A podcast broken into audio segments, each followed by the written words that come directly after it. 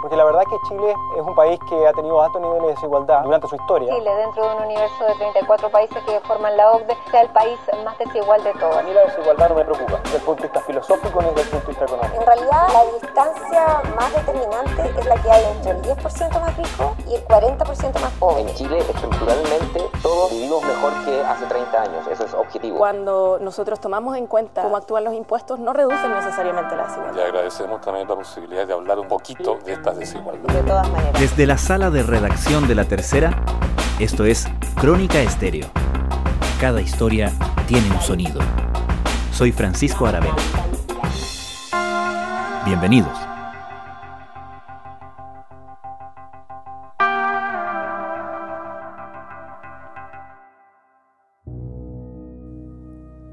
¿Ha aumentado la desigualdad en Chile? Esta semana estamos repasando algunos de los contenidos del especial de aniversario de la tercera, titulado Verdades que ya no son. En este episodio nos centramos en aquella afirmación que indica que la desigualdad ha aumentado en el país. Los datos descartan esa noción. En rigor, la desigualdad en nuestro país ha estado en declive en las últimas dos décadas. Por supuesto, que la desigualdad no aumente o incluso descienda no implica que no tengamos un grave problema de desigualdad en nuestro país. Para entenderlo, hay que partir por la explicación de cómo medimos la desigualdad. Mira Francisco, hay varias formas de medir, la más clásica, tradicional y oficial, en el fondo en la que se mide acá en Chile a través de la encuesta CACEN, la encuesta de caracterización socioeconómica nacional, que lo hace el Ministerio de Desarrollo Social, de los cuales tenemos datos comparables desde el año 90. Y bueno, en esta encuesta se mide los ingresos de la población, se divide entre la gente que tiene más plata, entre la que tiene menos, se hace la división por deciles, que por grupo de gente o por la población cada 10% para ver cuántos ingresos tiene cada uno. Y entre esas cosas se saca algo llamado el coeficiente Gini, que es un indicador que es el más utilizado a nivel mundial para medir la desigualdad, en el cual va del 0 al 1. El que marca 0 es una sociedad perfectamente igual en que todos tienen exactamente lo mismo, lo que no pasa obviamente en ninguna parte del mundo. Y 1 es el dato totalmente desigual, en que solo una persona tiene todos los ingresos del país. Rodrigo Cárdenas es editor jefe de Pulso, de La Tercera generalmente los países están, dependiendo de su desarrollo y dependiendo cómo le va, alrededor del 0,3 y el 0,6 más o menos. Por ejemplo, los países desarrollados, los países de la OCDE tienen un promedio cercano a 0,31, 0,32, va por ahí. El tema de desigualdad, lo que es un dato muy bueno, del cual todo el mundo queremos aspirar a llegar ahí. Pero en Chile, obviamente, es un poco más alto, pero ha venido bajando durante los últimos años. De modo que consistentemente en los últimos 20 años la desigualdad ha ido disminuyendo pero probablemente lo que ha ido aumentando es la conciencia de los problemas de desigualdad que tenemos, ¿no? Sí, mira, lo que pasa es que ahí quizás hay que hacer un análisis más sociológico más que el tema económico, pero una de las razones puede ser que efectivamente la torta en Chile ha venido creciendo mucho las últimas décadas, obviamente a la par con el crecimiento económico, y obviamente la desigualdad, aunque ha ido bajando paulatinamente, se ven diferencias muy marcadas entre la gente posiblemente que tiene muchos recursos y la gente que tiene menos recursos. Como te decía, los datos de la CACEN, que es una de las formas de medir la desigualdad, han venido mostrando consistentemente caídas. Podemos ver que en el, a principios de los años 90, el indicador Gini, que era el que estábamos hablando, marcaba un 0,52 y hoy día en el 2017, que fue la última medición, uno dice hoy día, pero fue la última vez que se hizo la CACEN, porque recordemos que la CACEN se está haciendo su trabajo en terreno ahora, en este momento, para tener datos al próximo año. El dato de 2017 marcaba 0,48, en el cual uno puede decir, pucha, no es mucha la diferencia, pero sí lo es. O sea, los gráficos muestran que han venido bajando. De hecho, el 2017 subió un poquito en relación al 2015, lo cual ahí dicen los expertos que es principalmente porque esos años hubo muy poco crecimiento económico. Entonces, la desigualdad aumentó un poquito, aunque muy por debajo lo que estaba, por ejemplo, a fines de los años 90. Así como lo escucha, en dos años la cifra pasó de 3,6 a 6,6%. El aumento de las personas que no cuentan con servicios básicos, las bajas jubilaciones y el desempleo son las piedras de tope para el estancamiento que sufrió la cifra de pobreza multidimensional, es decir, los más necesitados del país. Entonces efectivamente se ha visto un cambio ahí, pero como te decía, quizás porque la torta hoy día o el crecimiento, el ingreso nacional es más alto que en los años 90, se ven diferencias mayores desde el punto de vista material.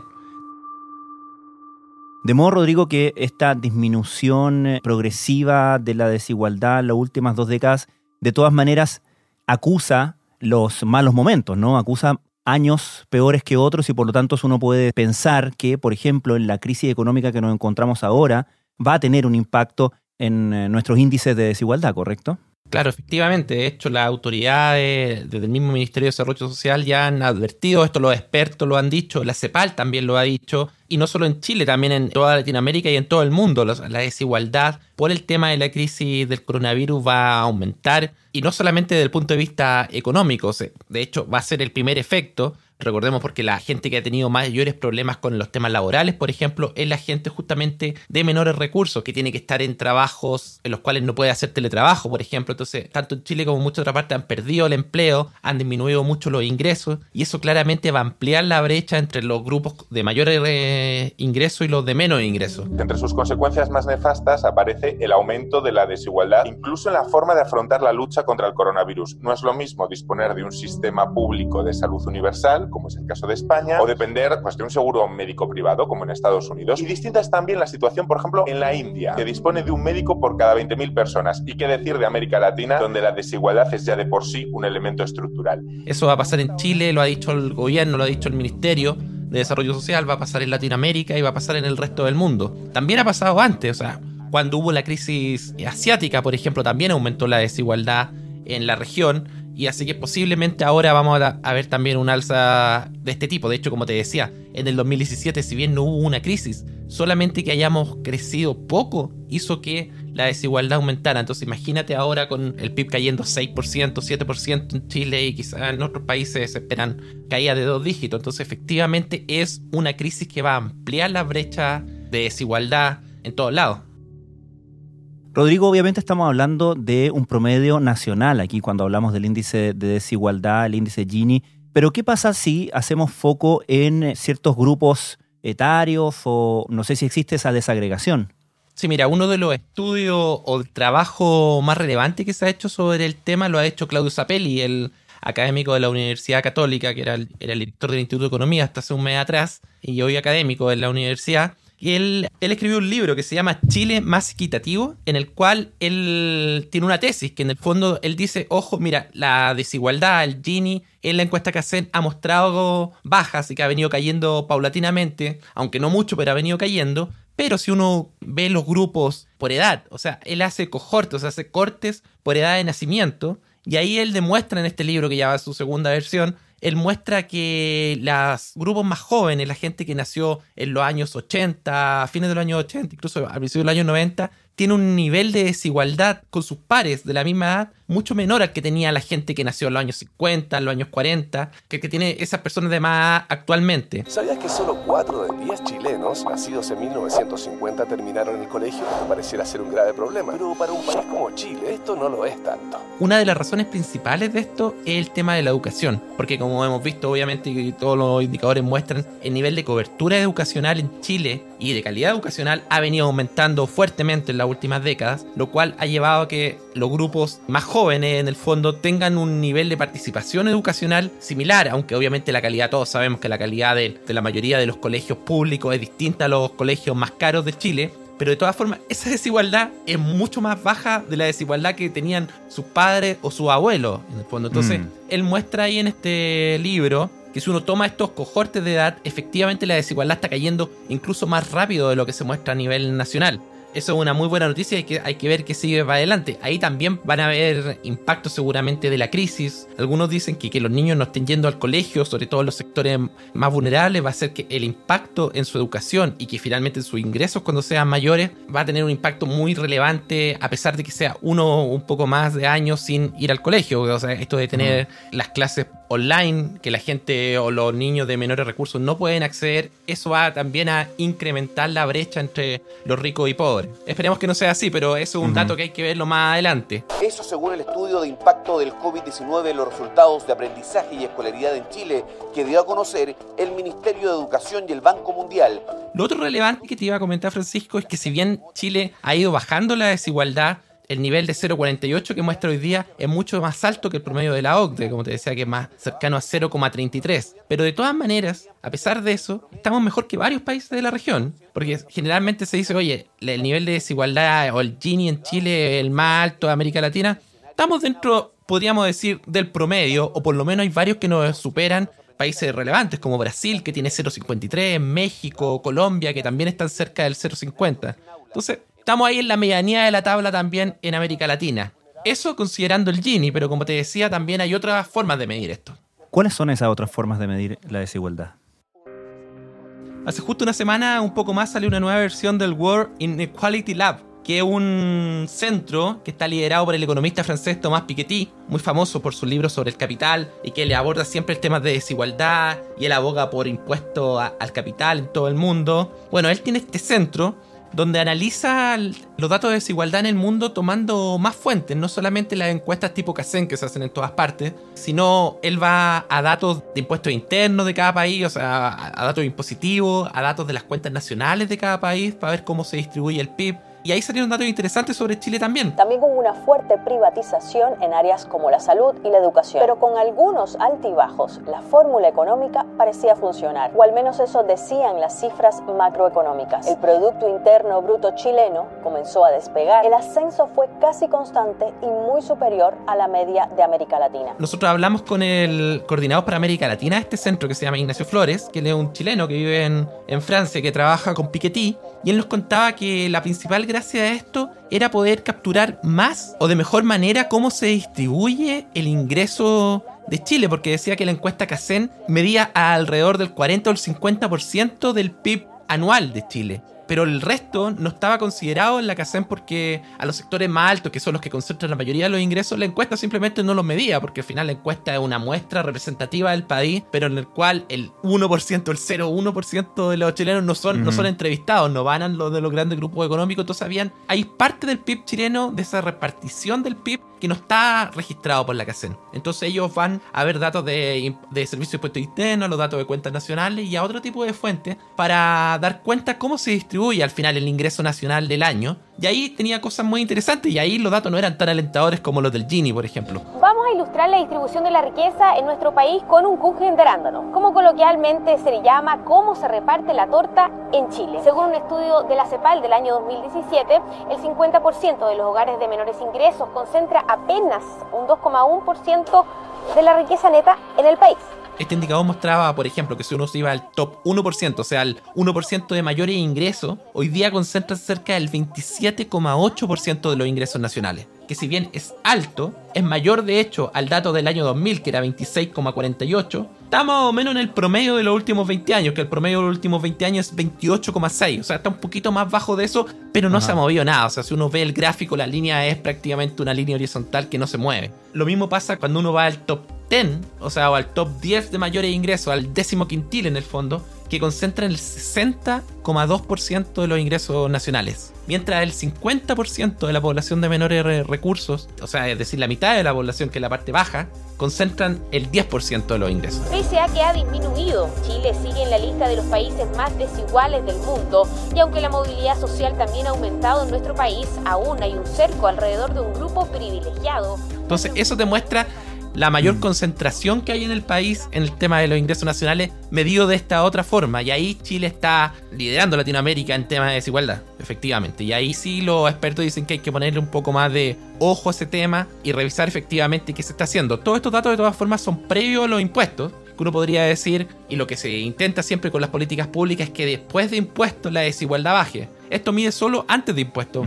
Flores me contaba que ellos están trabajando actualmente en los datos posteriores a impuestos, pero eso va a tomar un poco más de tiempo hacerlo. Así que hay que ver ahí cómo queda Chile, que posiblemente no cambie mucho, porque los datos de la OSD, de la OCDE, demuestran que Chile es uno de los países que menos cambia en el tema de desigualdad Gini entre antes y después de impuestos. En otros países, en los países europeos, que uno a veces quiere parecerse más, los países nórdicos, previo a impuestos, la desigualdad de ingresos es bastante similar a la, a la que existe en Chile. Pero el gran cambio se hace después de impuestos. O sea, después que se pagan todos los Mm. impuestos, cómo el gobierno distribuye eso en, en los ingresos para los más pobres y equipara la cancha, ahí es donde al final se juega gran parte del cambio, más que previo a los impuestos. Entonces ahí hay que ver bien cómo se está haciendo y qué se está haciendo acá en Chile, en verdad. Por último, Rodrigo, me gustaría referirnos a otro punto, otro tema que abordan en Pulso en el especial aniversario de la tercera de estas verdades que ya no son. Y es una frase que se repite muchísimo, la verdad, que es esta noción de que la economía chilena se basa en los recursos naturales. Y tú planteas ahí, muestras unos gráficos, una infografía que da cuenta de que no es tan así, digamos, o que no es derechamente así, ¿no? Sí, mira, nosotros miramos los datos de cuentas nacionales del Banco Central para ver cómo se está distribuyendo el PIB de Chile anualmente y de dónde viene el crecimiento económico cada año y la producción de Chile. Y ahí hay tres datos bien relevantes. El primero es, bueno, es revisar los recursos naturales que tiene Chile y cuáles son los sectores relevantes ahí, que son tres, principalmente obviamente minería, todos sabemos por el tema del cobre y otros minerales, la pesca y la industria agropecuaria y silvícola. Esos tres sectores son los sectores de recursos naturales en Chile. Esos sectores concentran hoy día cerca del 13% del PIB chileno, o sea, es 12,9, casi 13%, es decir, 87% del PIB no viene de esos tres sectores. Entonces eso demuestra que en Hmm. el fondo no hay una concentración grande en, esos, en los sectores de recursos naturales en el país. Y es un dato que más o menos se ha mantenido constante durante los últimos años. O sea, si uno va al año 96, por ejemplo, esos tres sectores concentraban el 12,3%. O sea, no, se ha movido prácticamente nada. De hecho, los años donde más se ha movido, donde más ha tenido un impacto importante en el PIB, fueron los años del superciclo del precio del cobre en el mundo, en el fondo. Cuando el cobre llegó a 3 o 4 dólares la libra, ahí alcanzó a ser casi un cuarto del PIB nacional. Llegó a estar cerca del 24,6, 24,2. Anduvo por ahí el año 2006-2007. Commodity aportó en los últimos 20 años el 10% del total del Producto Interno Bruto del país y el 7,8% de los ingresos fiscales. Pero era porque el precio del cobre era tan alto que obviamente hacía que los ingresos por el cobre fueran muy altos y tomar una porción más grande del PIB en el fondo. Pero si sacamos esos años y vamos a, a años con precios normales del precio del cobre, va por ahí por el cerca del 12-13%. Pero ojo, eso no es todo, porque eso no quiere decir que los demás sectores no estén influenciados en parte también por los recursos naturales. Uno ve que el resto de los sectores son, no sé, industria manufacturera, comercio, el transporte, la comunicación y los servicios. Servicios financieros y empresariales han tomado, por ejemplo, un, papel muy importante en los últimos años. Y ahí también gran parte de todos estos servicios o de todas estas cosas anexas o de todos estos otros sectores igual están ligados de cierta forma a los recursos naturales, porque obviamente en el país cada sector interactúa con otro, entonces obviamente que le vaya bien a la minería, por ejemplo, le puede servir mucho a la construcción en los lugares donde la gente trabaja o a los servicios financieros y empresariales porque hay más empresas que se quieren venir. Además sabemos que el impacto, por ejemplo, del precio del cobre afecta mucho la estabilidad del dólar, entonces sí, con un precio del cobre más alto, el dólar en Chile es más bajo, lo cual puede ser más atractivo para otros sectores, entonces efectivamente no está basado tal como dice la nota y tal como tratamos de hacer en el especial de verdades que ya no son, efectivamente no está basado. La economía chilena no está basada en los recursos naturales, pero obviamente sí es relevante y afecta también a otros sectores. Sí, Alan, hoy el precio del metal en la bolsa de Londres superó la barrera de los 3 dólares por libra. Este es su mayor precio desde junio de 2018 y el país que está de celebración con esta noticia es Chile, cuya economía se desplomó el 14% en el segundo trimestre y le voy a decir por qué le interesa. Porque con una producción de casi 6 millones de toneladas al año, esta nación produce casi una tercera parte de cobre que se consume en el mundo, es decir, es el mayor productor del planeta. Rodrigo, entonces, ¿está bien o no decir que el cobre es el sueldo de Chile? ya no es tan así como lo fue en algún momento. Hoy día yo creo que una frase que quedó instaurada en Chile porque efectivamente antiguamente, seguramente en los años 80 o antes, cobre era parte relevante de la composición de los ingresos fiscales en el fondo. O sea, se decía antes que era el sueldo de Chile porque gracias a eso el gobierno podía pagar muchos de los programas sociales que tenía. Pero hoy día con los datos de la dirección de presupuestos vemos que los ingresos efectivos que está teniendo el gobierno por el tema de cobre directamente es cercano al 1,4% del PIB. Mientras los ingresos totales del fisco son alrededor del 23% del PIB. O sea, es muy poco la relevancia que está teniendo hoy día el cobre directamente, de nuevo, como ya te decía, obviamente como el cobre afecta al tipo de cambio, por ejemplo, tiene un impacto indirecto de otra manera también en, en las arcas fiscales, pero directamente cuánto ingreso tiene el gobierno por el tema del cobre es muy muy bajo. Y de nuevo, tal como pasaba con el peso que tenían los recursos naturales en el PIB, también el impacto más importante del cobre en los ingresos fiscales se dio también en los 2006 y 2007, en la época del superciclo del precio del cobre. Pero hoy día, te digo, va alrededor del 1,4% del PIB, 1% del PIB, cuando, de nuevo, los ingresos fiscales son alrededor del 22-23% del PIB hoy día. Entonces, ya quedó atrás también esto de que el cobre era el sueldo de Chile. Rodrigo Cárdenas, muchas gracias. Gracias a ti, que estés bien.